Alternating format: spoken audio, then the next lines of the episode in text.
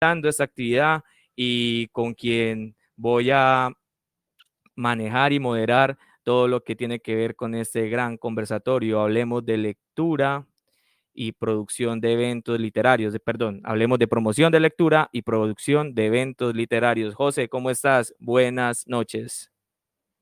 Hola, buenas, buenas noches, Sebas. Buenas noches a todos. Hoy vamos a darle comienzo a una de las actividades, una de las secciones que tendrá Antídoto para este 2024, Antídoto Live, una nueva propuesta en la que esperamos eh, tener, Dios mediante, una vez al mes o dos veces al mes, dependiendo la acogida que tenga esta propuesta, eh, a diferentes eh, personalidades del municipio, de la región, del país, y, por qué, y por qué no de otros países también, que nos hablen de la lectura, de la escritura, de la biblioteca, de la oralidad y de todos esos procesos que fortalecen los territorios. Entonces, vamos a estar aquí, Sebas, eh, acompañando este espacio. Eh, un saludo de Ángelo Gaviria, el director de Antídoto, colectivo literario Lectotertulia. Así que vamos a, a empezar con los invitados entonces. Claro que sí, hay que saludar al director, que no nos regañe, que esté por ahí pues contento el señor Ángelo Gaviria, director de esta propuesta que nace el año pasado, ¿cierto? 2023, a, principios. Así es. A principios de 2023 ya se venía gestando desde diciembre del 2022, noviembre, diciembre y nace en 2023, así es. Claro que sí, pues recordemos que los primeros miembros fueron el señor Ángelo Gaviria, director actualmente, Santiago Moná, el señor José Antonio Pérez, que me acompaña, y Alejandra, recuérdame el apellido que no, Alejandra, Ríos. Ellos son las personas que hacen parte de esta primera, por así decirlo, camada de, de Antídoto Lecto Tertulia. Y hoy, otra vez vamos a decir, ¿De qué vamos a hablar? Pues esto va a ser una serie de conversatorios en los cuales pues la idea es sacar ideas y empezar a aprender. Y este se llama Hablemos de promoción de lectura y producción de eventos literarios. Tenemos tres invitados muy, muy especiales, José. Claro que sí. Em, bueno, primero voy a darle entrada a Alexander Carreño, quien es un gestor cultural, un promotor de lectura, eh, una persona inquieta por llevar la lectura no solamente en la ciudad de Bogotá, sino a muchos territorios del país. Eh, él nos acompaña desde la ciudad de Bogotá. Bienvenido. Hola Alex, ¿cómo estás? Ya va, ya va. Ahora sí, ahora sí. Hola Alex, ¿cómo estás? Hola, hola, ¿cómo vamos? ¿Me escuchan? Totalmente bien. La cámara. Alexander. Señor. Tenemos un feedback ahí ya. que subir. Mientras tanto, también, pues, José, presentemos a quién, quién está al lado de Alexander. Claro que sí. Allí tenemos a Alejandra Pastor, quien es una persona encantadora que nos estuvo también acompañando por acá el año pasado en algunas eh, actividades y eventos culturales y literarios. Ella es organizadora de eventos masivos en el tema de cultura, de literatura, eh, una cantidad de cosas que ella ahorita nos va a contar y también nos acompaña desde la ciudad de Bogotá. Y bueno, y por último nos acompaña también José Morelos, quien es escritor, poeta, eh, promotor de lectura de nuestro municipio de Apartado, que también ha tenido muchas representaciones en otros eh, ámbitos eh, representando el municipio de Apartado. Bienvenido, José Moreno. Claro que sí. Bueno, José, probemos audio. Hola, hola, ¿qué tal? Uno, dos, tres, cuatro. hola, ¿qué tal? ¿Qué tal? Eh, eso. Un, gusto y un placer y honor estar aquí con ustedes y compartir este espacio muy enriquecedor para nosotros y que sea de mucha, de mucha alegría y mucha, mucho encuentro con, con esas otras personas que están alrededor nuestro, intentando también hacer arte desde la lectura y desde el, fomento a la lectura y la escritura y la oralidad. Claro que sí. Bueno, y mira, ya llegamos a nuestro primer récord de audiencia, José. Seis personas. Esto ah, tiene que ir subiendo, pero sí, ese es el primer récord de Antídoto Live que los seguidores de Antídoto, ¿qué? No, no, hermano. Es el mayor récord, el mayor récord en esos momentos, ahora de Antídoto Sí, sí, e, en la primera hora de Antídoto Live ya bajamos a tres, esperamos seguir subiendo. Eh, bueno, Alex, tiene seguidores, Alex tiene seguidores. bueno, invitar a, a, las tres personas que nos están viendo a que compartan el en vivo, a que eh, le den like, a que comenten, porque eso nos ayuda a que otras personas que quizás están interesadas en este tema puedan eh, también vernos y escucharnos y darnos su opinión. En principio, eh, queremos eh, escucharlos a ustedes, a nuestros invitados. Ya José pues dio como una breve descripción, pero sería bueno pues empezar con esa eh, frase, con esa pregunta filosófica que siempre nos hacemos, pero que hoy vamos a responder muy brevemente y muy asertivamente, y es el quién soy. Entonces empecemos con el señor Alexander Carreño. ¿Quién es Alexander Carreño? Gracias, Sebas. A, todos, buenas noches. Ahora sí los saludo a, los Joses, a Ángelo, a, todos los compañeros de Antídoto y a los que están conectados en esta primera hora de transmisión. Como siempre, pues rico estar aquí en esta conversación. ¿Quién soy? Yo creo que es esas preguntas de, y, quiere que sea breve. creo que, como lo decía eh, José, José, hace un momento yo, yo soy una persona inquieta por el conocimiento, yo soy un, curioso de, de, de, todos los temas, pero me, me, ha escogido un poco la literatura y la cultura en general, entonces yo creo que soy un, un cazador de historias de alguna manera y un, y un, contador de historias también. Yo creo que esa sería en este momento la, la forma en la que yo diría quién soy.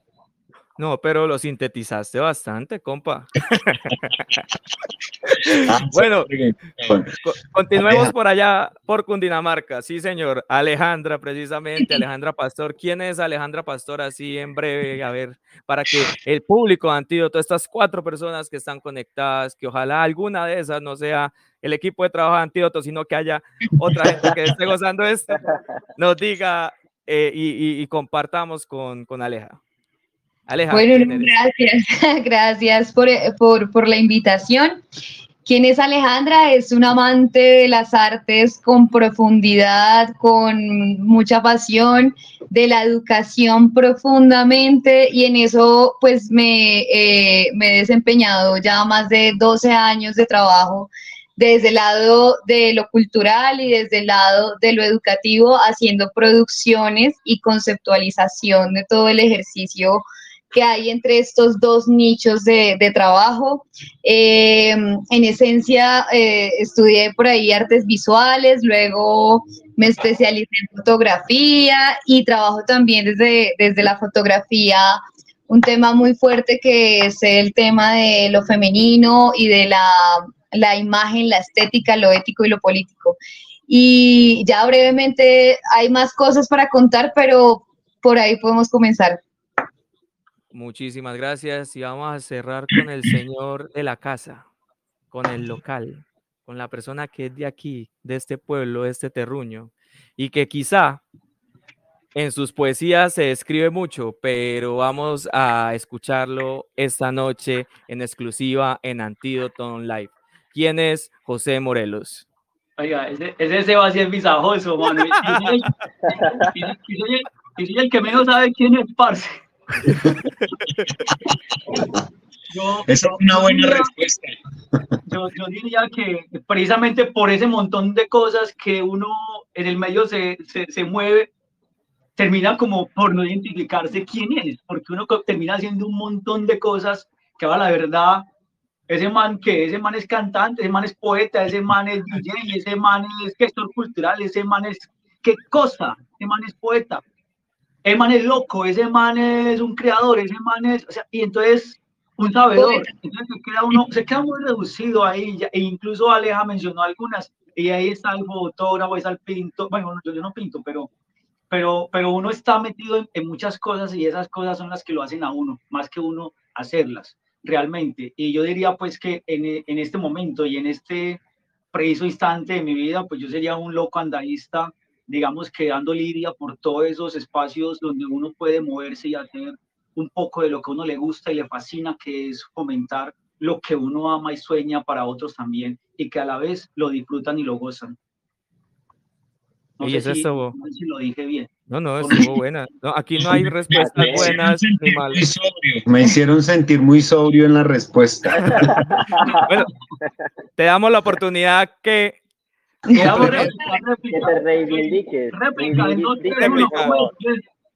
yo me desquito con una pregunta que me hagan. Tranquilos. Ah, Listo, bueno, eh, estamos rompiendo audiencia, ya pues somos cuatro, pero bien, ahí está teniendo este espacio. Y también pues tenemos nuestro primer comentario de nada más y nada menos que el señor Juan Carmelo Martínez. Ah, qué bueno. Oh, gracias Juan por estar en la audiencia.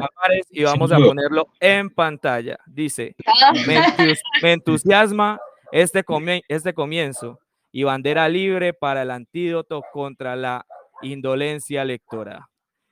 Con este oh. comentario le doy la palabra a José Pérez para que nos cuente un poco sobre la dinámica que vamos a tener el día de hoy en este primer espacio de Antídoto Online. Listo, claro que sí, Sebas. Eh, bueno, primero que todo, gracias Juan eh, por estar conectado y gracias por ese comentario y, sé que este año va a ser muy productivo para los colectivos que, que han surgido y para los colectivos que ya vienen trabajando hace años por la promoción de la lectura, por el libro y por la palabra en este territorio. Eh, esta esta dinámica la vamos a hacer de la siguiente manera. Van a haber dos bloques el primer bloque vamos a hablar de la promoción de la lectura específicamente y en el segundo bloque de la producción de eventos eh, literarios. Eh, a todos se les va a hacer unas preguntas. La idea es que seamos eh, un poco breves en las respuestas, pero también muy concisos y digamos contundentes porque sabemos que todos los que están aquí invitados el día de hoy tienen una gran experiencia eh, no solamente en el territorio, sino a nivel nacional, eh, llevando la palabra y también eh, poniendo al, al, público ese derecho a la información, ese derecho a que tengan acceso a ese material y no solamente el material físico, sino también, como lo decía ahora Alejandra Pastor, a través de la fotografía, de la estética, de lo ético, de lo político, porque eso es la lectura y eso es el libro. Entonces, eh, vamos a iniciar con la primera eh, parte, el primer bloque, que es la promoción de la lectura. Y para esto, eh, a propósito de los conceptos, Sebas, que hemos estado estos días peleando por acá en apartado sobre la conceptualización de algunas cosas. Dialogando, dialogando. Dialogando, dialogando. Ya no hemos entrado a lo físico para. Pero esto, este espacio va a servir para eso, para que nos sentemos a pensar también algunos conceptos eh, y esas etiquetas de las que decía ahora también Alexander, las etiquetas que nos encierran en algo, y Morelos también lo mencionaba de alguna manera, unas etiquetas que nos encierran en somos promotores y ya, pero ¿qué va más allá de esa promoción de la lectura? Em, para eso entonces yo cito a Yepes Osorio, que en el libro Promoción de la Lectura, Conceptos, Materiales y Autores del año 2001, propone un concepto solamente, pues, hablando de la promoción de la lectura, como un conjunto de acciones que van enfocadas a enamorar a esa persona, a un individuo o a una comunidad en la lectura y que lograr que esa lectura luego se convierta en algo necesario, ¿sí? Generar en el, en el usuario o en el individuo la necesidad de estar leyendo y de consumir libros, pero además de eso, de que los libros ofrezcan ese conocimiento a la comunidad y poder seguir transformándose.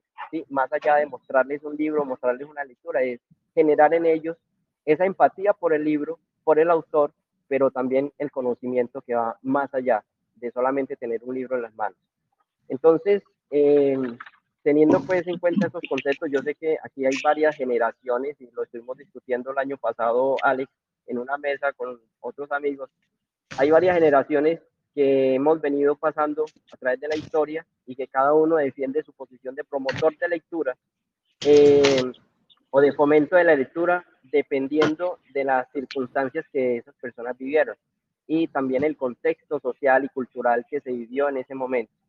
Pero entonces la pregunta que digamos que nace en este espacio sería eh, que Sebastián ahorita la va a, iniciar. eh, con respecto a la promoción de la lectura y de eso vamos a hablar en este primer bloque. Claro que sí. Bueno, entonces vamos a hacer una serie de preguntas, algunas direccionadas, otras pues para todos. Y pues vamos a empezar escuchando a José Morelos con la siguiente pregunta. José, ¿cómo percibes y por qué es importante la promoción de lectura en la región de Urabá?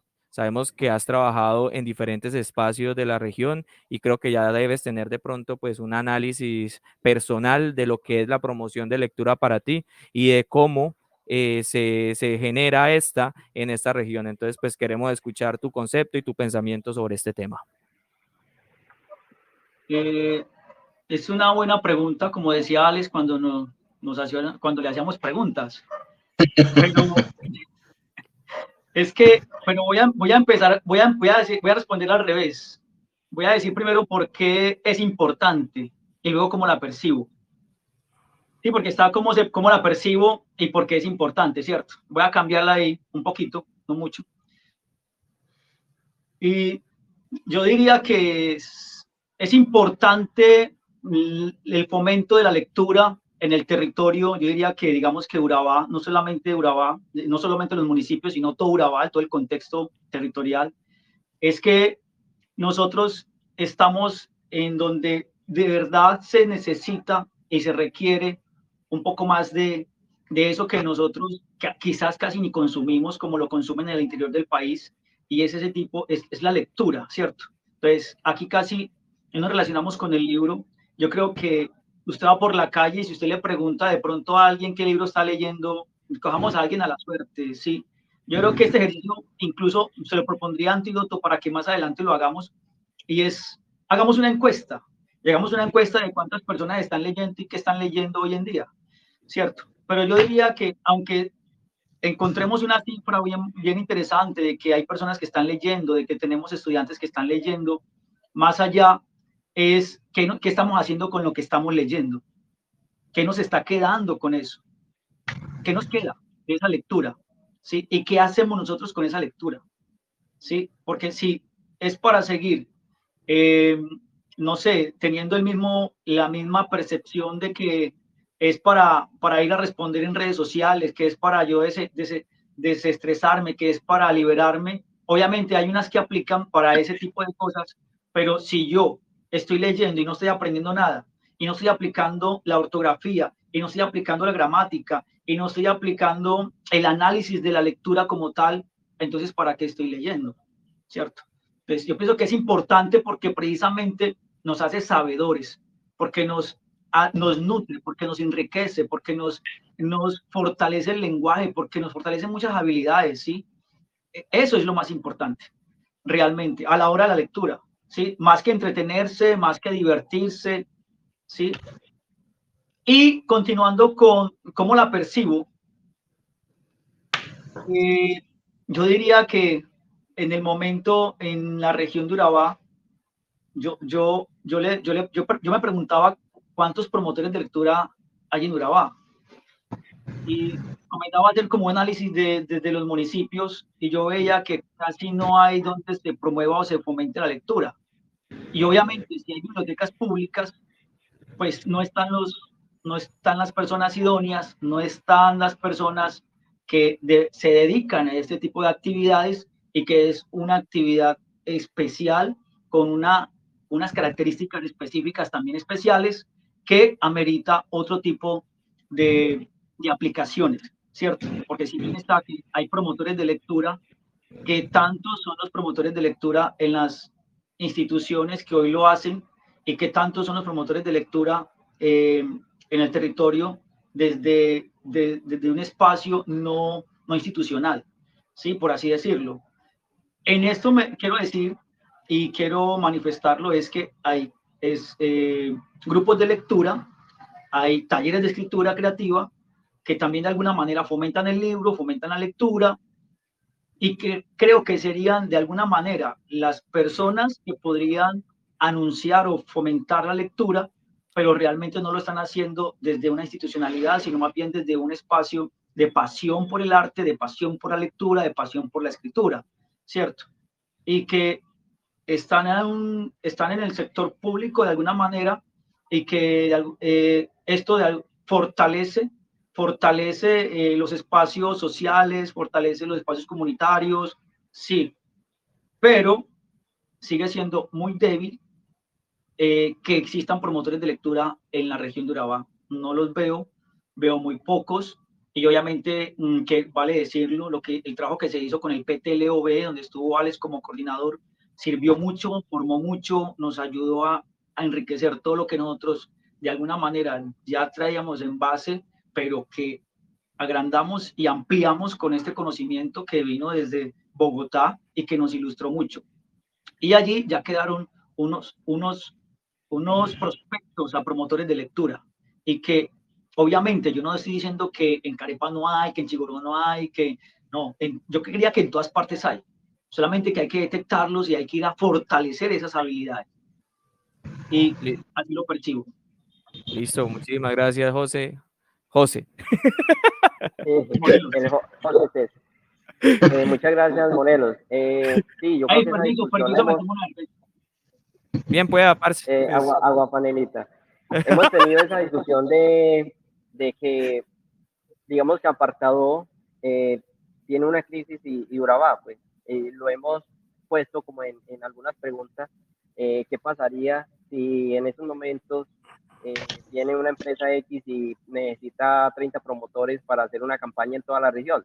Esa pregunta nos la hemos hecho Morelos y yo y llegamos a la conclusión de que realmente hay muy poco de dónde escoger y más que escoger porque los, los promotores se pueden formar, ¿cierto? Pero es ese sentimiento, esa pasión por el libro y la lectura, que se busca más allá de que te vayas a ganar un sueldo por hacer ese trabajo. Eh, esa misma pregunta la, la, quiero hacer entonces para Alexander y para Alejandra, eh, de cómo perciben ellos o han percibido ellos en la promoción de la lectura en los lugares donde han trabajado diferente a, a Urabá, donde que también conocen un poco el contexto, pero diferente a Urabá, cómo lo perciben y por qué creen que es importante seguir insistiendo en la promoción de lectura a nivel nacional. Sí, sí, haciendo hincapié que es Urabá lo vamos a tocar ahorita, o sea, hablemos de, de, de fuera de, de Urabá. ¿Quieres responder?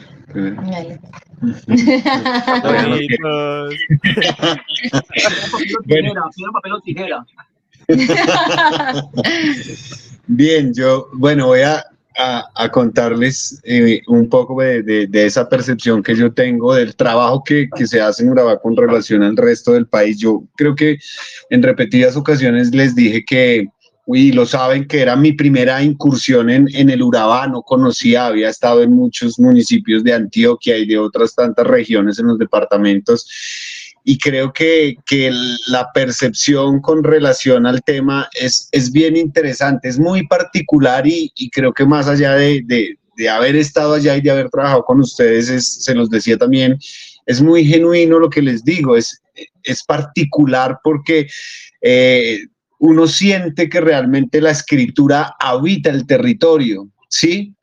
Y, un poco en la línea de lo que decía, o sea, hay como muchos objetivos y muchos fines, que un poco esa pregunta inicial, como la abordó José Pérez al inicio, vuelve a eso del, del, de cuál es el fin último de la lectura, ¿cierto? Que esa pregunta nos la hicimos bastante. Creo que eso ayuda a resolver un poco, y lo digo porque creo que que efectivamente la literatura, la lectura, la promoción de lectura tiene muchas formas y muchas posibilidades de acceso. Urabá tiene ganado algo y es la tradición de, la escritura frente al libro. Entonces yo sí siento que con relación a otros territorios del país, en Urabá uno puede decir se respira la literatura, se siente el libro específicamente. Hay un interés constante y permanente que lo respaldan los casi 40 libros publicados por los escritores de Urabá que ya hemos hablado, los mismos reconocimientos que el Ministerio de Cultura les ha hecho a ustedes como taller de escritura por la trayectoria.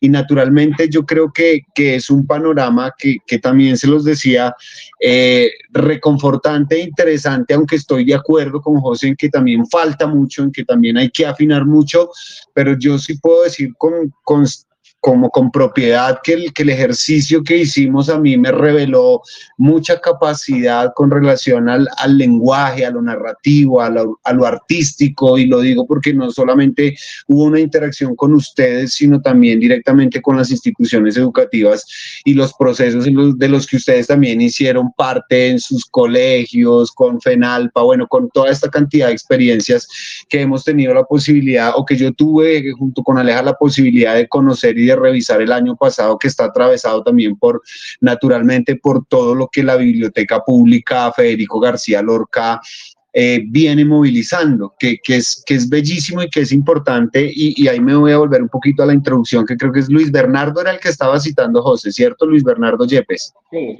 Yepes. Eh, Luis Bernardo, con relación a, eso de, de, qué es lo importante y hacia dónde nos enfocamos y el significado, pensé en ese momento en el significado que tienen los espacios y como otra de esas particularidades que ya también hablamos que tienen ustedes en Apartado y en Urabá, está ahí, en cómo finalmente esa biblioteca tiene un sentido, ¿sí?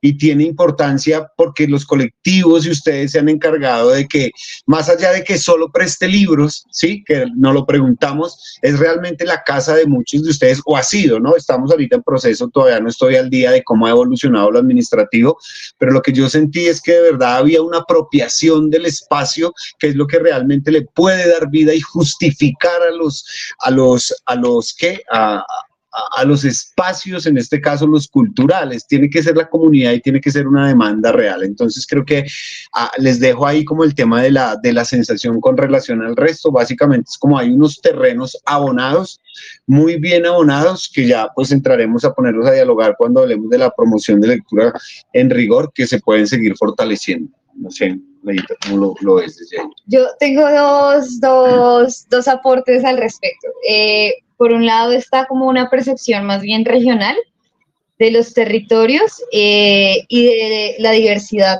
étnica, raizal, palenquera, rum que tenemos en Colombia, ¿no?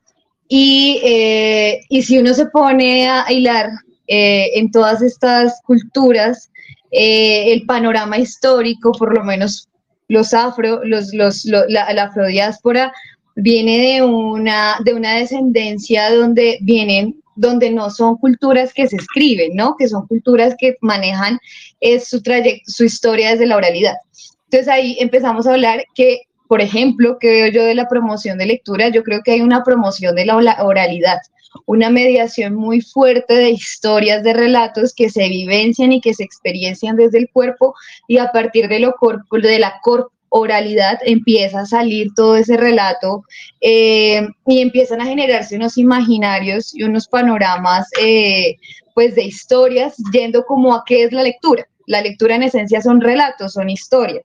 Ahora me voy por el otro lado, ya de los que fuimos creados o los que, o los que vienen de todo el ejercicio de escritura.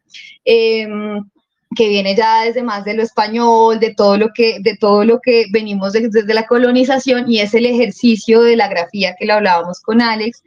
Y es, eh, pues claro, escribimos eh, y hacemos eh, producción de, de, grafos y de, y, y de esa lectura escrita que yo creo que al contrario de lo que decía José, de que la lectura o que sea un tema para generar cohesión y análisis de los textos, yo creo que sí debe ser de disfrute y debe ser una cosa que atraviese los sentidos, que es lo que hace José, por ejemplo, le atraviesa los sentidos todo su escenario y escribe y a partir de eso lo lee con toda intensidad, con toda profundidad. Y yo creo que eso en esencia también es el ejercicio de la, yo lo, yo lo he tenido discusiones con Alex sobre promoción y mediación de lectura.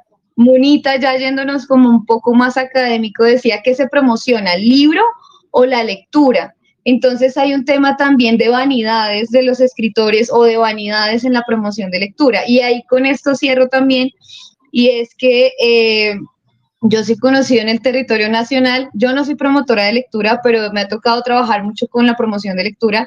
haciendo todo el ejercicio de transversalización de ese concepto y de cómo hago para que la gente comprenda eso sin yo serlo, eh, porque igual todo el escenario, todos los, la, todos los escenarios académicos de experiencia, científicos, humanos, tecnológicos, deberían atravesarse por el ejercicio del relato. Eh, y en esencia, entonces, hay un ejercicio de mediación o de promoción de la oralidad y viene entonces también lo escrito y entonces, por, por ende, una interpretación de lecturas. Eh, ahí en ese ejercicio creo que sí he conocido gente de promoción de lectura que tiene un problema y es que eh, no viven la lectura que están, que están relatando, no la sienten y esa es la gran diferencia, esa es la, gran brecha, por ejemplo, que yo veo en el ejercicio de la promoción. Cuando tú pones a una persona, un adulto mayor, por ejemplo, a que narre oralmente eh, una historia, a una persona eh, afrocolombiana, que narra, una, que narra una historia la siente y a eso eh, pues nos lo transmite, así lo esté relatando de sus textos o de lo que esté haciendo. Eh, hay personas que no lo sienten y en ese ejercicio de no sentir la lectura, yo creo que hay un quiebre porque además empiezan a cubrirlo con academicismos. Entonces, por lo menos, y lo digo de una manera personal, algunos promotores me caen muy mal porque siento que tienen un tema de autoridad y de, de, ego muy alto, porque si tú no lees y si no eres lector, entonces eres un, un, inculto. O, o, no vives como yo vivo eh, en esta experiencia psicodélica que da la lectura. No, yo creo que eh, ese es el ejercicio del promotor. también creo que hay un ejercicio de humildad muy fuerte eh, que deberían tener la mayoría de promotores de lectura, bajarle un poco al ejercicio de el libro como un objeto de vanidad, sino el libro como un objeto de conexión entre, las, entre, entre, entre nosotros, los humanos, en esencia. Eso. Muchísimas gracias, Aleja. Eh, José, si me permites, y por el tema del tiempo, voy a hacer las dos preguntas de una vez eh, para que pues los compañeros nos las contesten brevemente, pues para, para ir como, como generando pues que terminemos a la hora que dijimos que vamos a terminar. ¿Te parece? claro que sí. Claro que sí. Listo, entonces para todos la pregunta o las preguntas son las siguientes. Si hubiese que mencionar las fortalezas y debilidades de la promoción de lectura, específicamente en apartado, porque pues aquí es donde por lo menos José Morelos ha trabajado más, eh, sabiendo que ha trabajado en otros espacios y creo, si, si no, pues me dicen que no, Alexander y Aleja tuvieron como más experiencia.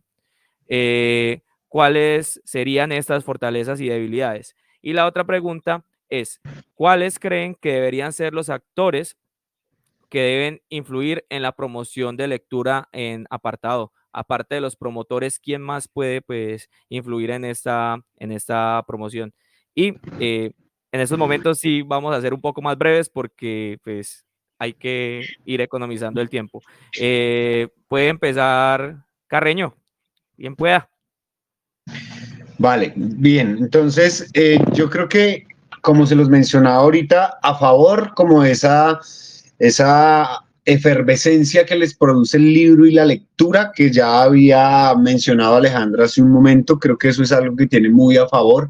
Alguna vez conversado también con, con algunos de ustedes y les decía a favor esa, esa, como ese caparazón que construyeron también ustedes allá, dado también por las circunstancias, la distancia y la, el acceso al territorio, que más allá de, de querer dar a conocer por fuera, se, se concentró también ahí y sigo pensando que hay un buen germen de escritura, de escritores, y creo que eso inevitablemente sí repercute y sí es favorable en los procesos de promoción de lectura porque ha habido una presencia constante del libro. Y, y a pesar de que es un poco digamos, ambivalente, esa figura del escritor que yo también la cuestioné y ustedes lo saben y que lo conversamos, también es ganadora, porque si hay un reconocimiento, si hay una, si hay una imagen del escritor y hay un respeto también por esa dedicación y por ese querer estar ahí. Entonces creo que eso sigue siendo positivo eh, lo que decía Alejandra me parece supremamente positivo también en términos de, de, eso, de que efectivamente hablamos de promoción de lectura, no la queremos centrar solo en el libro y toda esa multiplicidad de, de, de raíces, de saberes y experiencias que tiene el territorio ha nutrido también todo eso. Entonces, fíjense, muchos de ustedes también todos los recorridos que han hecho, como don Juan Carmelo que viene de la parte más de arriba del Caribe, ha hecho también todo un aporte desde todos esos saberes, como Mateo, como también el mismo Diego, desde su experiencia, desde la percepción que tienen de lo que ha acontecido en el territorio, cada uno es lo que ha vivido, el uno más antioqueño, el otro más caribeño quizá, pero también han plasmado mucho de todo ese conocimiento y como, como lo conversamos, todo lo que ustedes han producido también desde la biblioteca pública eh, es importante, es valioso, miren cómo todo eso sirvió también para fortalecer el proceso de acompañamiento que hicimos eh, el año anterior. Entonces, fíjense que, que sí hay cosas, fíjense que sí se han hecho procesos, fíjense que sí hay muy buenos insumos eh, y yo creo que lo otro positivo es, es, es eso, es poder seguir generando estas discusiones que ustedes han venido planteando, porque se trata de eso finalmente, de empezar a conversar y de empezar a preguntarnos cosas más allá de, pues, de que efectivamente estemos ahí en esa sensación de que no ha pasado nada, que yo creo que sí. ¿Qué es lo que hay por, por mejorar? Que también se los planteaba alguna vez algunos de ustedes y es, es darle un poco más de, relevancia o de mirada al escenario de la promoción de lectura para seguir fortaleciendo todos los procesos porque yo creo que eh, no es responsabilidad del escritor y no es su papel realmente, no es que el escritor tenga que ser promotor de lectura para nada, pero cuando un escritor que encuentra también herramientas para comunicar y compartir eso que él hace con convicción, que está escribiendo, sea el poema, sea la crónica, sea el cuento, tiene muchas más posibilidades también de, de generar y de abrir. Entonces, porque yo creo que lo que viene, o ya para la tercera pregunta, que es empezar a hacer un poco más... Eh, eh, familiar, amigable y cercano para esos otros círculos de la comunidad de apartado que todavía no se reconocen dentro de estos espacios. Entonces sabemos que hay un trabajo fuerte en los colegios, sabemos que los colectivos tienen un trabajo fuerte, que desde la institucionalidad se procura seguir apoyando y fortaleciendo, pero creo que la tarea siempre está en seguir pensando a la pregunta ¿a quién involucramos? Pues ¿A quién les gustaría a ustedes que todo esto los tocara como los toca a ustedes cuando leen, cuando cantan, cuando bailan, cuando escriben, cuando transmiten? Sí, pues yo creo que como por lo menos para mí ha sido durante mucho tiempo, yo lo que quiero es compartir esta experiencia estética que me produce el acto de leer con la mayor cantidad de personas posibles. Ahora, siempre está la posibilidad de establecer unos escenarios estratégicos de, de eso, de llegar, de acompañar. Y, eso ya es como la tarea que yo creo que viene, pero yo creo que sí hay que ponerse eh, eh, la línea un poco en ese orden de lo que José Pérez también mencionaba al principio con su introducción. Estamos hablando de derechos, ¿sí? de derechos eh, de acceso a la información y el conocimiento y creo que en tanto todos tengamos la condición de ciudadanos o de habitantes del mundo, deberíamos tener acceso a todo eso. Entonces, yo creo que con eso les pongo mis puntos sobre la mesa. Claro que sí. Bueno, vamos con José Morelos y posteriormente Aleja. Y vamos por el segundo bloque, después de una conclusión que va a hacer el señor José Pérez. Ok, eh, listo. Bueno, yo reforzando un poquito lo que dice Alex, porque igual es, eh, compartimos casi algunos escenarios eh, muy similares y yo creo que de alguna manera también pues el trabajo nos ha llevado como a eso. yo diría que una de las fortalezas es que si no hay materia prima, no hay nada, ¿es cierto? Entonces, la materia prima de, la lectura, ¿cuál sería? ¿Cierto? Entonces, si estamos en el campo, pues obviamente es, es, la lectura del espacio geográfico donde estamos, es la naturaleza, la lectura de esa naturaleza, la interpretación de eso.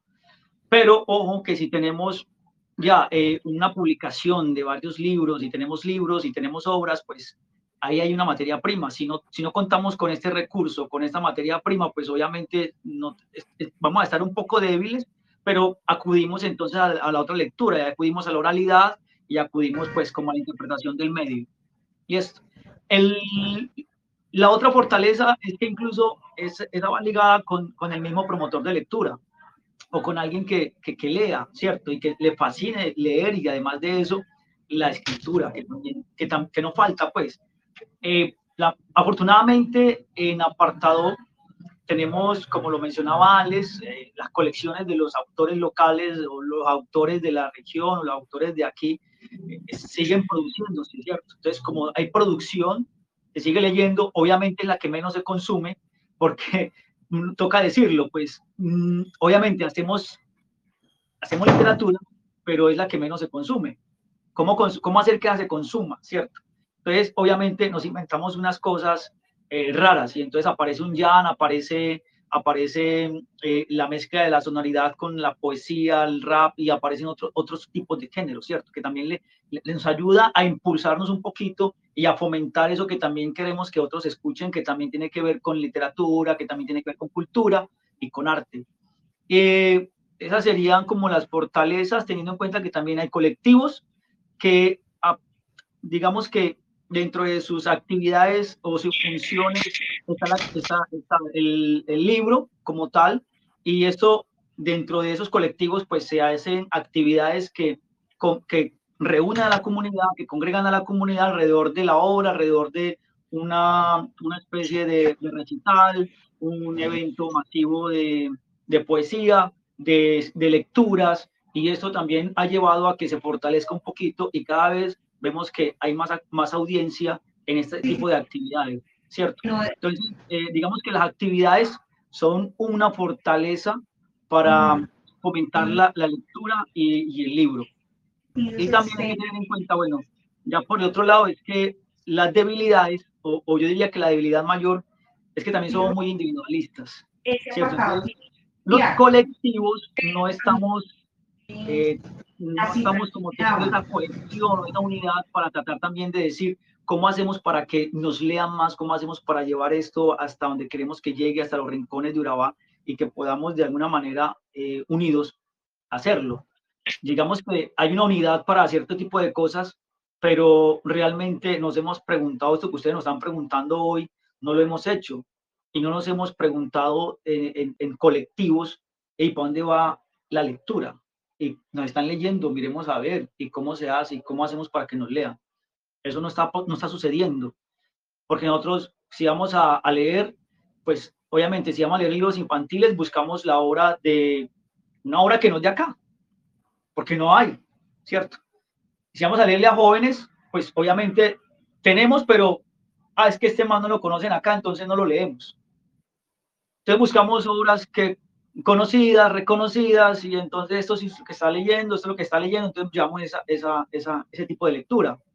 Bueno, con Alex aprendimos pues de que obviamente no es, eh, hay que leernos, y obviamente a él le gustaron algunos textos, yo algunos textos que Alex me presentó no los conocía, y eran también de, de, personas donde él había viajado, había estado y también tenía lecturas y entonces las, las traía y las compartía.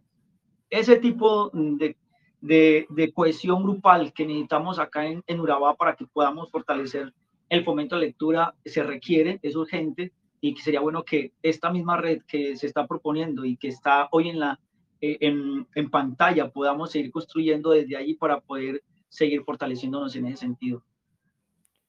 Muchísimas gracias, José. Ángelo Gaviria, Gaviria, nuestro director, dice que hay actores que ya hay actores, al menos en el territorio, como dramaturgos, ensayistas, cuenteros, poetas, periodistas, novelistas, historiadores, lectores y escritores y promotores de lectura. En cuanto pues al tema de qué actores podrían estar pues vinculados a este tema de promoción de lectura.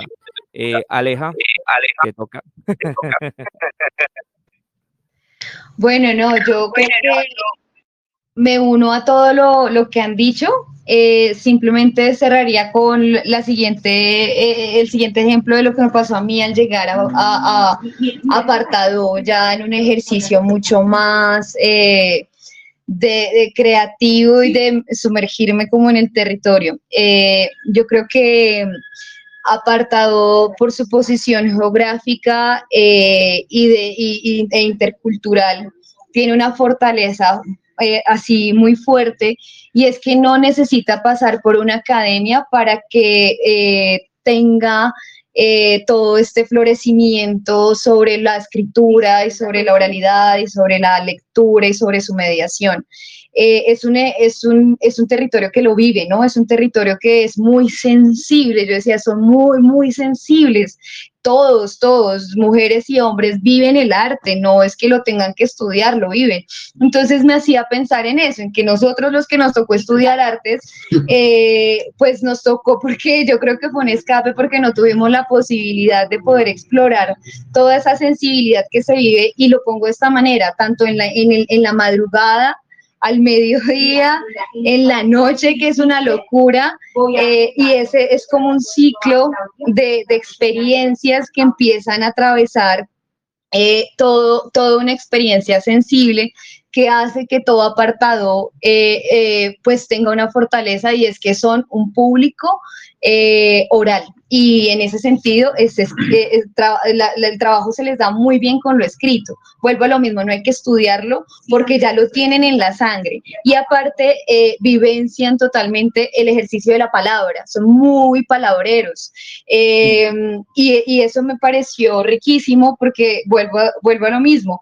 Eh, ustedes han generado un tipo de experiencias sensibles eh, que han atravesado más allá del campo institucional, es decir, son una comunidad que ha generado un escenario eh, que vive la lectura, la escritura, la oralidad, o sea, son un escenario de tradición eh, que hace que desde chiquitos, yo creo que, y aquí me uno con quienes empezaría a unir, yo creo que hay eh, unas, yo creo que hay familias también del territorio que podrían vincularse porque hay adultos mayores también que creo que ejercen mucho el ejercicio de la palabra y estas personas son las que cuidan a sus nietos. Y si a los nietos se les lee, si a los niños se les lee desde chiquitos, igual que le pasó a, a a, a, José, le pasó a Santiago, todos los, todos, todos los que vienen de ustedes de Antídoto, todos han vivido esa experiencia de la lectura y no es porque los haya, Cevitas, no es porque los haya atravesado un buen colegio con un buen profesor de literatura, sino porque ustedes atravesaron por el ejercicio sensible. Y entonces esa es como la, la, invitación y hay otra invitación que, que les hago y es eh, de quienes invitar. Eh, hay unos proyectos que se han hecho ahorita que se están gestando desde la política pública que yo creo que ustedes lo conocen y es eh, apartado como ciudad puerto. Entonces, a mí sí me parece importante que se empiecen a meter en esos espacios que empiezan a ganar en lo cultural. Entonces, ahorita políticamente se necesitan crear estrategias para Ciudad Puerto y lo está liderando Apartado. Entonces, eh, ojalá ustedes desde Antídoto puedan meterse también con el ejercicio de la mediación de lectura, con la escritura y la oralidad, en todo este ejercicio que se va a crear de identidad del Urabá eh, a través del puerto. Entonces, en esencia es eso, era comentarles eso. Listo. Eh, José, te comento que claro que sí, vea, tengo una nos dio permiso de extendernos. Ah, el bueno, señor Ángelo Gaviria nos dijo que nos podíamos extender un poquito. Así que, bien. Pero entonces, eso, vamos a, voy a concluir un poco. Hola. retorno. Es José que tiene Allí me escuchan. Sí.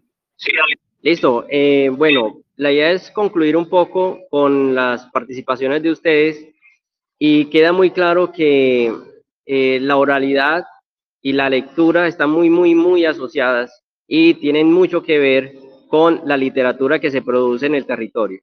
Eh, por otro lado, pues también la sensibilidad que menciona Alejandra es muy importante, que aunque es un territorio que se ha pensado como región, siempre, y eso se evidencia en cualquier espacio donde siempre participan, cualquier, cualquiera de, los 11 municipios siempre llevan la región a cuestas, no llevan el municipio, sino la región, y eso también denota mucho de cómo se trabaja acá, ¿cierto? Que de cierta manera eh, se hace como región, pero también hay un poco de individualismo en ciertas cosas, pero que digamos que ese, ese no es Em, el objetivo principal de la construcción, sino que siempre se construye en conjunto, en colectivo. Entonces, algo muy importante que destacar acá es la sensibilidad que tiene la región por vivir y por transversalizar el arte y las artes, cualquiera que sea, porque eh, lo hace eh, naturalmente al ser tan diversa y al ser tan eh, multicultural, que es una ventaja que tenemos en el municipio de Apartado y pues en toda la región. Seba, yo quiero proponer unir esas tres preguntas que tenemos en el segundo bloque. Yo creo que aquí terminamos el primer bloque. El segundo bloque tiene que ver con la producción de eventos literarios. Y eh, cuando hablamos de producción de estos eventos literarios, eh, nos emociona mucho porque nosotros hemos padecido y sufrido y parido, eh, sufrido las verdes y las maduras en producción de eventos en, en apartado, con, no solamente con FENALPA, sino con otros eventos por micros que sean, necesitan siempre de una organización, de una planificación, de unos recursos.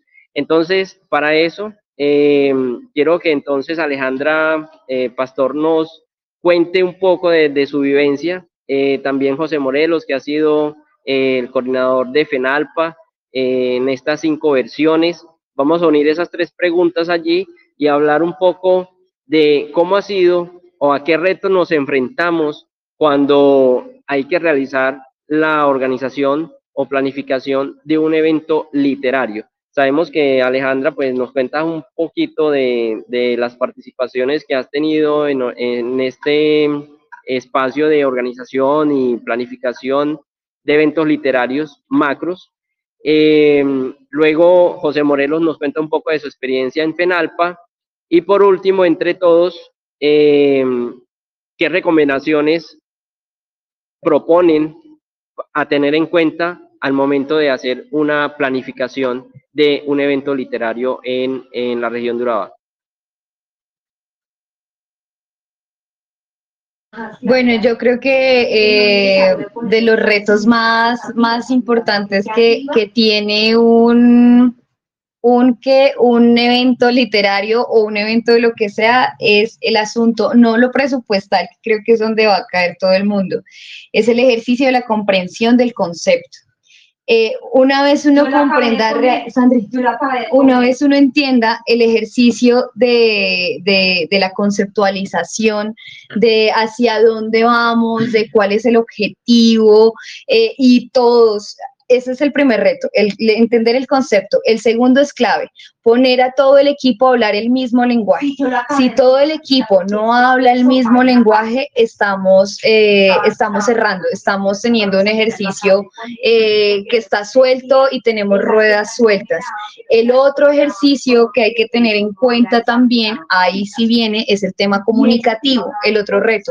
Y es todo el equipo tiene que estar articulado muy bien a ese ejercicio eh, del concepto de ya entender mi objetivo, segundo, entender cuál es mi equipo y cuáles son sus habilidades para poder entender que tienen unos frentes y que ese, ese frente puede hacerlo responsable un equipo o un líder, pero no necesariamente eh, estar metido en todo. Tienen que estar segmentados los equipos de trabajo, todos, eso sí, viviendo el mismo propósito.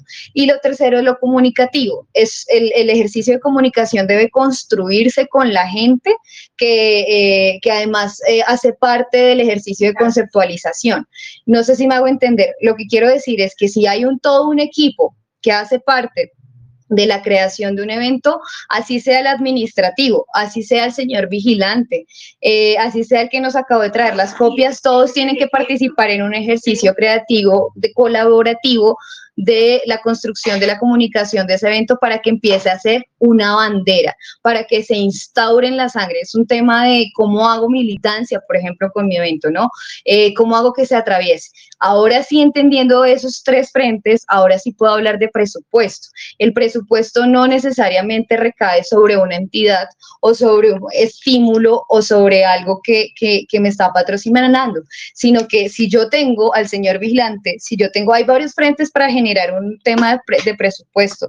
Está por un lado lo comunitario, que vendría siendo quien puede apoyar también el festival con unos tangibles o con unos intangibles, pero también está ahora sí el institucional que me puede apoyar con un brazo financiero siempre y cuando la comunidad lo, lo solicite. Cuando es un, es un, cuando son encuentros o son eventos eh, muy institucionales, se caen se caen por su propio peso porque se vuelven de turno. Entonces, eh, no está atravesado por la gente, no está atravesado por lo que quería la comunidad, sino que está atravesado por, por un interés netamente político y eso hace que se caiga eh, en e-, el ejercicio. Eh, y por otro lado, también está, em, bueno, todo el ejercicio de, de la sostenibilidad también en el tiempo. Hay que generar una marca o el reto más grande también es como generar una marca yo con mi festival o con mi evento. Eh, y esa marca, pues, ¿cómo se genera? Con que trascienda en el tiempo, pero que aparte de trascender en el tiempo, también le deje algo a la comunidad. Y ese algo a la comunidad no es necesariamente que le deje merchandising, es decir, impresos, material POP, no, sino que le deje a la comunidad cosas que pueda la gente seguir hablando, en este caso, por ejemplo, de FENALPA. La gente sigue hablando de FENALPA porque se extendió a los bares, porque se extendió, se extendió eh, con los niños, porque sí, quiero que llegue FENALPA, quiero que llegue mi festival, sí, por eso hablo mucho de la identidad y eso va sostenido al concepto, eso es parte fundamental del concepto. Em, esa es la primera pregunta. ¿Cuál era la segunda pregunta?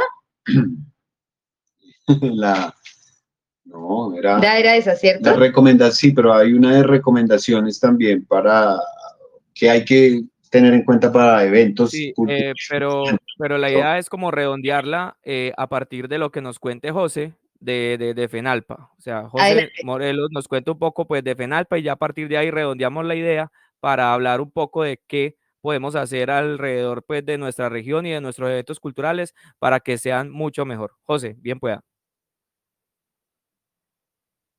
Tiene el micrófono apagado. Bueno, eh, sí, con respecto a lo que dice Aleja, pues yo, tengo que reconocer pues de que es la experta pues en el tema. Nosotros fuimos unos, unos atrevidos, unos, unos lanzados que no le prestamos atención a eso y quisimos hacer una locura y obviamente llegamos a, a Fenalpa. Sí, Fenalpa nace en una cafetería y luego se hace visible a través de la actividad que denominamos eh, que era una feria, luego pasó de feria a festival y nos quedamos con festival, porque lo, discutimos también en el taller y nos quedamos con festival. Eh, obviamente, dentro de toda esa actividad que nosotros eh, quisimos dejar en la comunidad, que quisimos también, como lo dice Aleja, pues obviamente identificar una marca y también de pronto decir, eh, este es el evento magno que se hace en fomento de lectura y, de, y, del libro en, en Urabá, porque no solamente apartado, quisimos que, que, así lo fuera, poner ese sello, esa marca, y creo que de alguna manera, eh, solo hasta el año pasado venimos a, como medio a lograr algo, ¿cierto? Porque nos ha costado mucho, ha sido con tanto esfuerzo que José conoce, porque José también fue coordinador de, de, cada año decíamos quién iba a ser el coordinador, pero al final siempre estaba yo detrás porque yo fui el que inició con esa locura. Y, y, tocar puertas es muy complicado y hacerlo con las uñas es muy complicado y poner aporte eh, eh, eh, personal es muy complicado. Pero finalmente teníamos un producto y el producto son los libros. Y teníamos los agentes y los agentes eran los escritores. Y había una ventaja que era estar adscritos a Relata aquí hay que mencionar Relata porque obviamente Relata nos, nos facilita a un escritor y entonces cuando nos facilita un escritor nacional, yo dije, pues, o dijimos, esto nos, nos pone o nos, nos pone como si fuéramos eh, nacional, si tuviéramos un encuentro o un, evento nacional, porque si traemos a alguien de Bogotá, pues se convierte en nacional. Obviamente que es, no es no que no diciendo que si Juan Mare no está en el en, en, en no, no sea nacional, no, pues sí que es hasta internacional porque Juan ha estado por fuera. Entonces, eso para nosotros nos sirvió mucho porque fue una experiencia bacana e inicio que fue muy duro, pero a veces de bolsillo de, bolsillo de Juan, de bolsillo de Albeiro, de bolsillo de cada uno de nosotros, nos tocó nos tocó fuerte con, porque había que alquilar sonido, porque había que eh, buscar almuerzos, buscar comida, buscar dormitorio, buscar todo ese montón de cosas de logística que hay que buscar. Y preverlas con anticipación, que a la hora la verdad es donde más fallamos. Nunca con anticipación, sino sobre el tiempo de la ejecución. Y eso es lo que nos ha perjudicado, es lo que nos ha marcado, es lo que nos... Ese es el sello con el que yo cargo aquí en la frente porque a este mal le salió mal esa vaina. Pero yo quiero decir algo también y es el tema con, eh, con respecto a la organización. Y, y, vos sabes que, bueno, todo tiene una base y luego eh, sobre esa base construyo algo y voy organizando. Y obviamente mm, a veces uno se veía solo. Mm, al comienzo de Fenalpa creo que estuve más solo.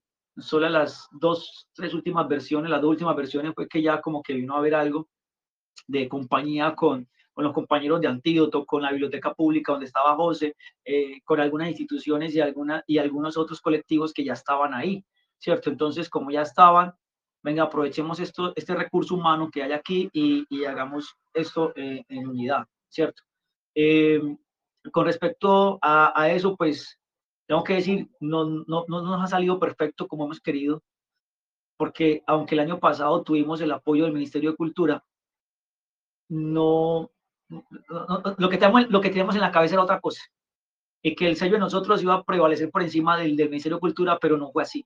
Y no, y no va a ser así nunca, ¿cierto? Porque eh, ellos vienen a poner su marca y entonces nos dejan a nosotros aquí como, como tapándonos, ¿cierto? Entonces es, es eso. Si queremos hacer, lograr algo, obviamente necesitamos primero eh, este, manejar los conceptos, como lo dice eh, Aleja, que ya, y, creo que, y, y, ahorita va a quedar en compromiso porque la idea es que este final para este año nos lo gocemos y, lo, y, sembremos ya esas bases y comencemos ya a fundamentar todo el tema del montaje y que, y que bueno que estemos en este diálogo porque precisamente para eso es, pues, primero reconocer los errores, primero reconocer las fallas. Yo sé que fallamos, sé que hemos eh, cometido errores con los anteriores Fenalpa, sé que de pronto algunos dirán, uy, estos manes se sobraron con eso, sé que estos manes les, fue bien, es la gente que no está metida acá porque no sabe lo que nos ha costado, lo que, lo que hemos sufrido y lo que nos ha, porque la gente de afuera puede decir, estos manes les quedó bien eso, miren cómo les quedó eh, em, lo del cementerio, eh, voces de vida, miren cómo les quedó la inauguración, miren cómo les salió el, lo del evento central en la Cámara de Comercio que se llenó, no, es, pero, pero, pero detrás de eso, ¿qué hay? ¿Quiénes están? Y somos los mismos, los mismos con las mismas. ¿Sí? Porque no tenemos, no, no tenemos recursos para contratar un personal de logística y nos toca a nosotros mismos cargar el agua, cargar los libros, cargar eh, eh, la comida, ir por ella, llevarlos allá. O sea, todo esto es un desgaste. Y obviamente Aleja que ha estado ahí, que sabe, que conoce, pues no, nos ha visto. Ahora, el año pasado fue, fue peor porque nos metimos en una vaca loca con hacer un encuentro de pileos y a nosotros nos tocó armar carpas y desarmar carpas, o sea, Sí, eso fue una cosa muy loca, teniendo a Alex allí, obviamente teníamos un apoyo muy grande, Aleja nos acompañó el año pasado, no desde la organización, pero sí vino luego y nos ayudó mucho, pero esta vez sí quiero que desde la organización, entonces lo podemos conversar más adelante. Esa es mi experiencia con FENALPA, yo creo que mm, no sé, yo mismo me quito el sombrero a mí mismo, porque no sé ni cómo sacamos esa vaina. no sé, no sé, y no tengo sombrero, pero bueno.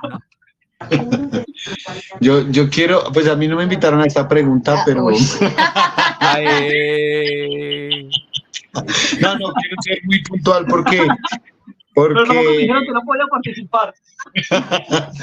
porque se me quedó algo de, de, de, la pregunta anterior que quiero hilar con algo muy puntual y es que efectivamente parte de esa ganancia es eso que dice Aleja, que es, que es un sentimiento nativo, ¿sí? Y quizás si no fuera por eso, Fenalpa tampoco hubiera nacido. Y yo sé que todos los que estuvimos ahí, yo y ustedes alcanzaron a conocerme, soy el que más duro da y el que más rayo manda, pero pues es la efervescencia también del momento, de la actividad, de, de, todo lo que se genera ahí. Y celebro de verdad que, que, en principio creo que lo que hay que hacer es esto, es reflexionar y empezar a ver qué es lo que está pasando. Y, y como para tranquilizar un poco el escenario, José y todos en general, pues también nosotros que hemos participado de estos eventos de gran escala y que participamos en estas actividades, también reconocemos que no es un proceso fácil, en los mismos ministerios de cultura todavía no hemos llegado. En el Ministerio de Cultura, que es donde yo vengo trabajando fuerte hace muchos años, el tema de la lectura las bibliotecas, no hemos entendido la importancia de esto en rigor de lo que ustedes ponen sobre la mesa hoy en esta conversación.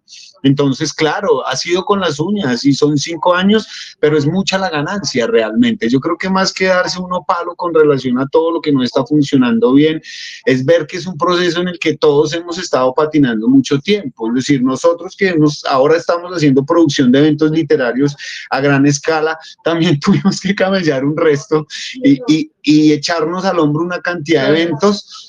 Eh, al mismo ritmo, al mismo nivel, para poder llegar a un escenario en donde, y es lo que les quiero poner sobre la mesa que hay que hacer, que ya les decía Alejandro, es la plata, son las ideas. Y nosotros, ahora cuando hablamos de producción de eventos literarios, hablamos de nosotros fabricamos nuestro trabajo y fabricar nuestro trabajo es construir propuestas muy sólidas desde todos estos frentes para que las instituciones de verdad estén interesadas en contratarnos y hagamos lo que queremos hacer y nos den la plata. Entonces, muchas veces hemos hablado con Alejandra, sí, como esto no se trata de plata para nosotros, eh, no lo dimensionamos, pero tenemos presupuestos muy altísimos de cientos de millones de pesos que, que los podemos administrar y que nos los ponen ahí para financiar nuestras ideas.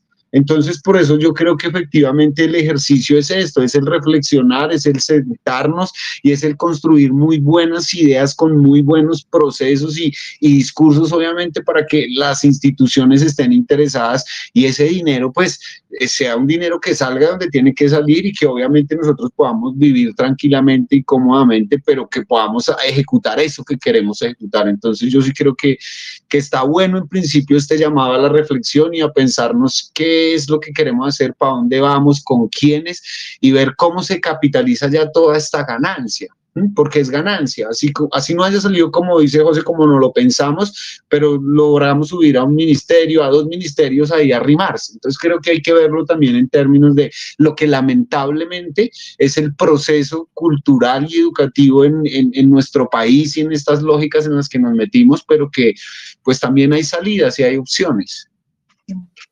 Totalmente cierto. Y pues yo quisiera como agregar algunas cositas con respecto pues a esa experiencia. Yo he estado en los cinco espacios de FENALPA en distintas pues eh, responsabilidades. En la primera pues estuve como poeta invitado y ya a partir de ahí pues empezamos a trabajar en esta magia de cómo se hace un evento cultural.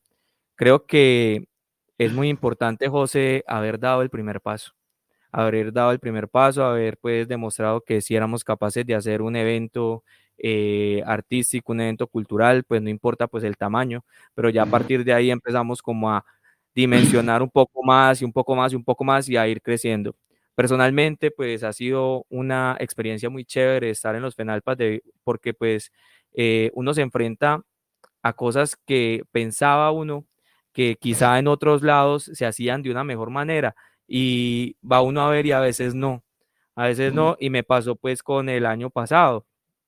El año pasado a mí me correspondió hacer pues la comunicación y estuve con otro compañero que él hacía fotos y yo hacía las transmisiones y desde el ministerio nos felicitaron porque pues había sido una de las ferias que pues en cuanto al tema audiovisual y el tema pues de comunicación había pues tenido unas muy buenas formas de, demostrarse. Prácticamente mostramos todos los eventos. Entonces pues eh, yo creería que eso que hemos venido haciendo es simplemente pues eh, forjarnos, forjarnos y empezar a mostrar que tenemos una personalidad para hacer actividades eh, que nosotros mismos mostramos.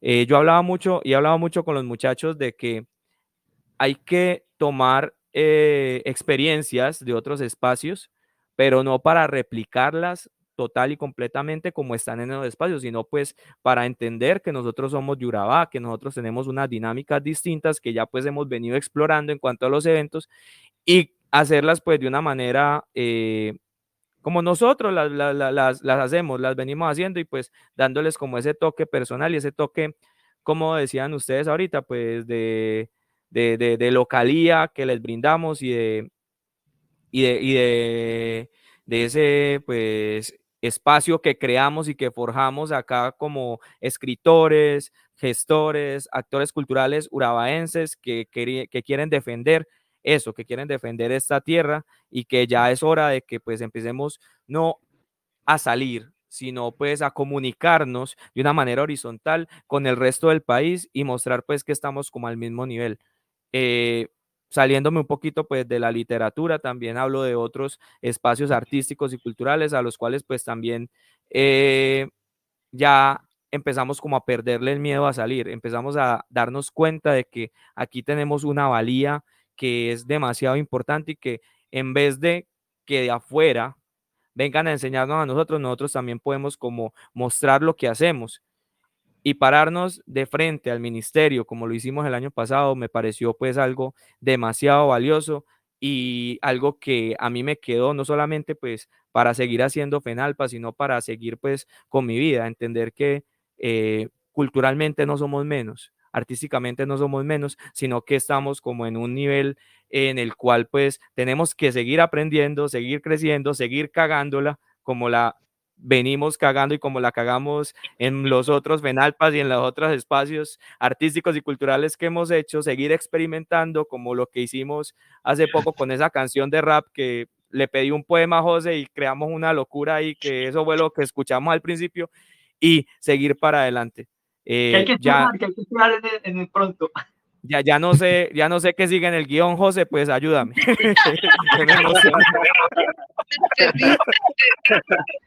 bueno, eh, eh, no sé si los compañeros eh, Alex, Aleja, Morelos tienen algo más para agregar, para ir cerrando ya entonces esta, este segundo bloque, ir concluyendo y despedirnos entonces del espacio. Morelos. Yo quiero agregar algo allí y es el asunto de...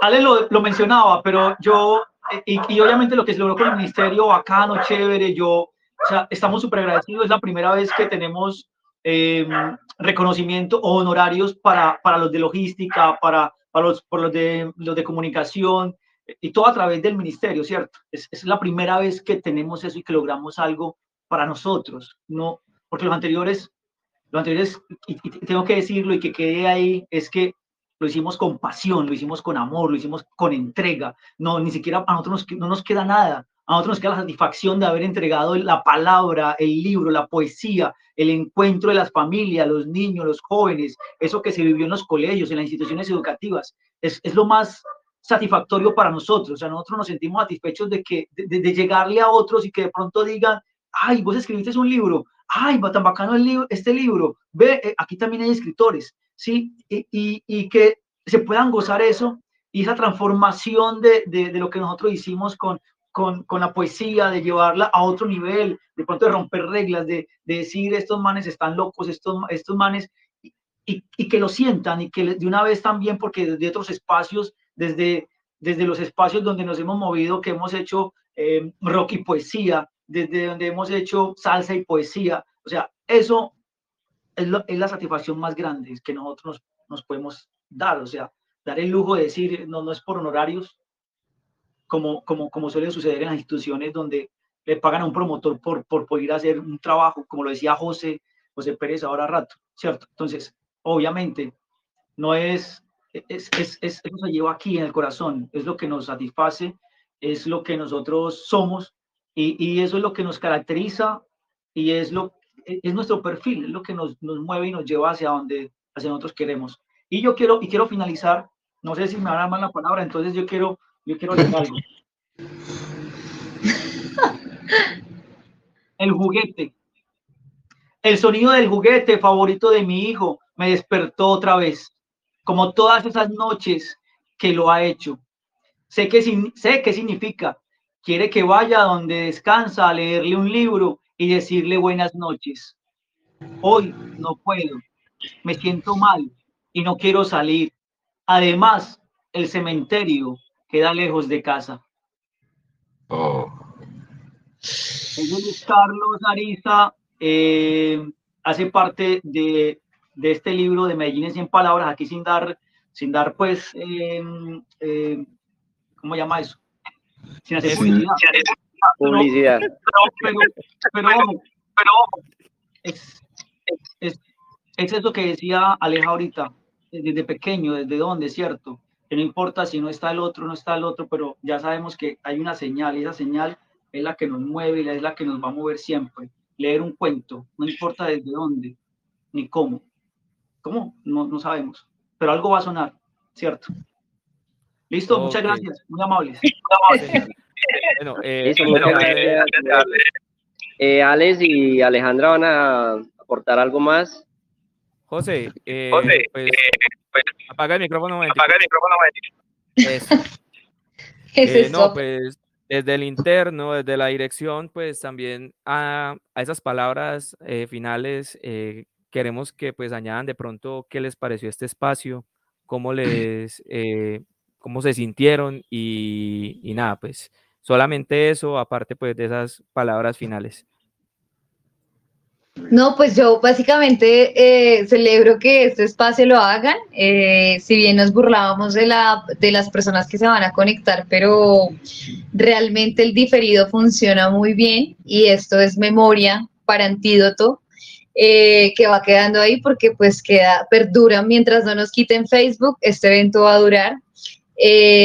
Lo que hace que también pues se sigan tejiendo palabras. No, básicamente cierro con los felicito con, con este ejercicio. Ojalá lo sigan haciendo con la rigurosidad que requieren los asuntos. Eh, no se sigan viendo como la cola al perro, ¿no? Sino eso, traigan invitados, extiéndanse, conozcan nuevas personas a través de estos, estos Facebook Live.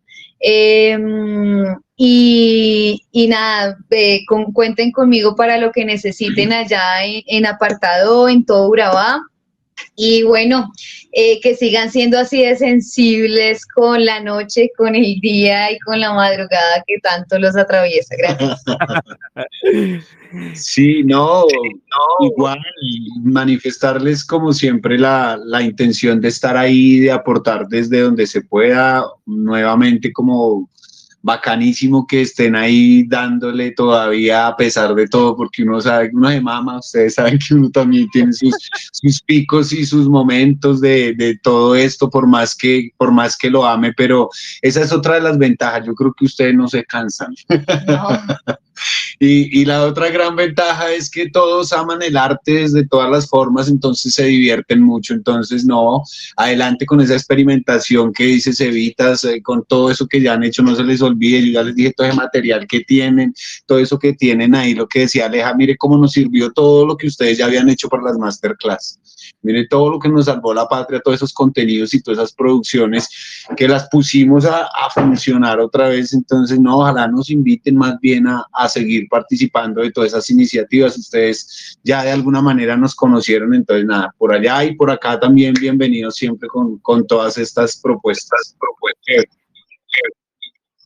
Muchas gracias, Ale. Muchas gracias, Aleja. Muchas gracias, Morelos. Eh, por ahí tenemos un saludo de Álvaro Muegues desde Guatemala. Muchas gracias por estar viendo este contenido. Ya nos volvimos internacionales. Gracias. Eh, bueno, quiero, quiero despedir el espacio mencionando eh, el crecimiento, digamos, literario y la oferta literaria y de la palabra y del libro y de la lectura que hay en apartado actualmente. Contamos con el colectivo Lectotertulia, que es un espacio este, eh, es producto de Antídoto. Eh, vamos a, seguir generando otros contenidos eh, durante este 2024. Por las redes nos pueden seguir viendo. Para el día de mañana precisamente tenemos una sesión de club de lectura con el texto La soledad de América Latina, que es el discurso de aceptación del Premio Nobel eh, de literatura de Gabriel García Márquez en 1982, un espacio donde vamos a hablar un poco de los elementos narrativos que hay que tener en cuenta para hacer un, un, buen, un buen discurso. Eh, tenemos también dentro de otros eh, colectivos, está Arteria Libre, del cual José Morelos es el director, tenemos Las Musas Cantan, tenemos el taller de escritores Uraba Escribe, la librería Tinto y Tinta, que ha venido realizando una dinamización de la lectura, del libro y de la escritura y de diferentes autores que también ha traído a la región. Tenemos también Casa de Extraños, que es un proyecto de casa editorial y también de biblioteca popular. Tenemos el nodo de lenguaje apartado turbo, que es un espacio que viene a conglomerar a todos los docentes y em, otros, otros eh, usuarios y también dolientes de la, del español, de la literatura y de la palabra en la región.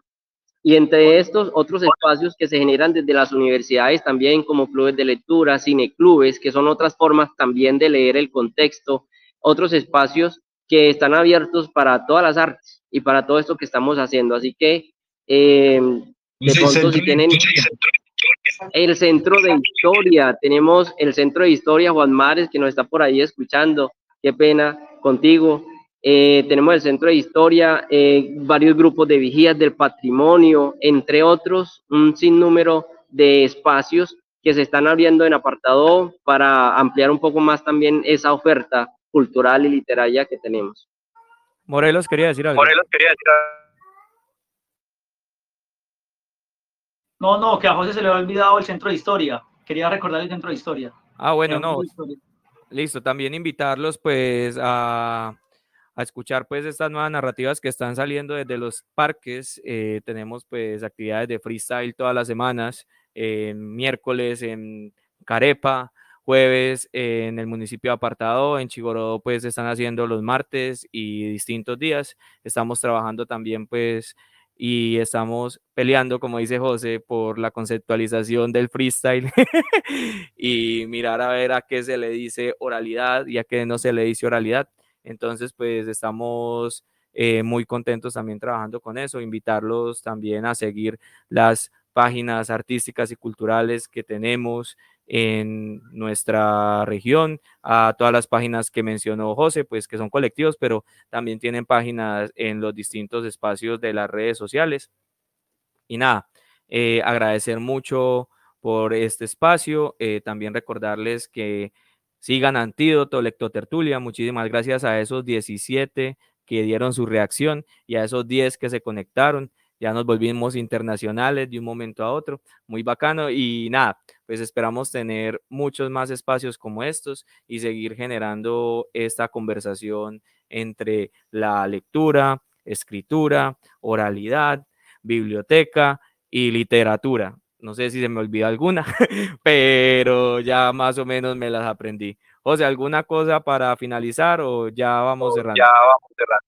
Yo creo que así eh, cerramos. Eh, muchísimas gracias de nuevamente y nos seguimos viendo en estos espacios. Eh, vamos a, a tener seguramente no solamente a FENALPA, sino otros espacios masivos o también desde lo pequeño, desde esa revolución de las pequeñas cosas en las que también todos que, que, van haciendo el cambio y que van enamorando a otros, como lo decía Alex, que también es enamorar desde el libro, desde esa narración, de, la oralidad, como lo decía Aleja ahorita, eh, desde allí enamoramos. Y esos son los que vamos a tener con nosotros más adelante, haciendo locuras también en el municipio y en la región.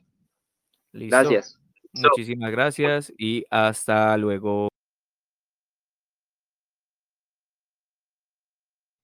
pensando en ella, pensando en ella, pensando en ella, pensando en ella, pensando en ella, pensando en ella, que es mi doncella.